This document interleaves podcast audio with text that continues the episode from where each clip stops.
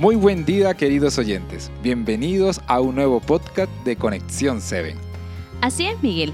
Hoy tenemos el agrado de poder compartir sobre el capítulo 9 del libro de Isaías. ¡Wow! ¡Qué rápido ha pasado el tiempo, ¿no? Ya vamos en el capítulo 9.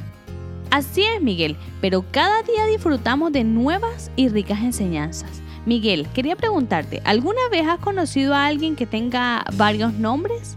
Sí, un día en mi anterior trabajo conocí a una persona que tenía cinco nombres. Fue algo chistoso, pero muy interesante también. Bueno, el versículo de hoy también nos habla de alguien que tiene muchos nombres. Lo encontramos en Isaías 9:6. Pero antes de leerlo, quisiera comentarte que este versículo es un recordatorio de una profecía que habíamos hablado en el capítulo 7, versículo 14, sobre el nacimiento de Jesús. Así que te pido que por favor lo leas. Claro que sí, dice así, porque un niño nos es nacido, hijo nos es dado, y el gobierno estará sobre su hombro.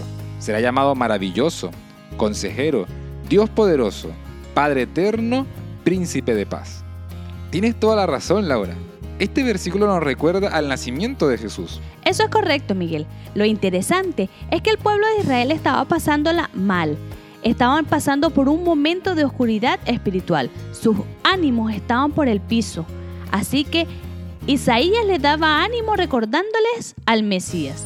Ciertamente es así, Laura.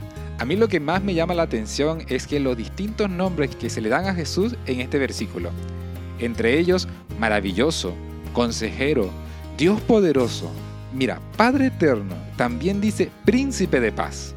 Es como te comenté, Miguel, todos estos nombres se le atribuyen a Jesús porque Él es eso y mucho más de lo que mencionan en este versículo. Qué lindo, ¿verdad? Esto también nos enseña que el nacimiento de Jesús no fue una casualidad y que Dios tiene todo planificado y de forma ordenada. Como dice Eclesiastés, todo tiene su tiempo, todo tiene su hora.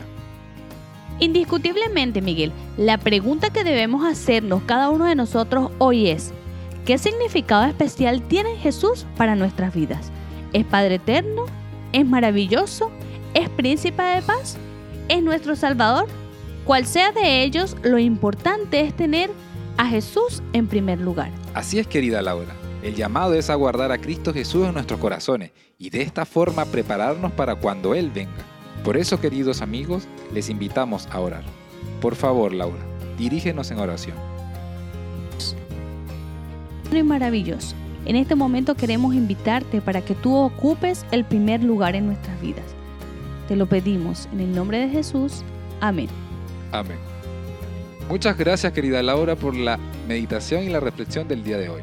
Y a ti querido oyente, no te puedes perder el día de mañana un nuevo podcast de Conexión 7. Dios te bendiga.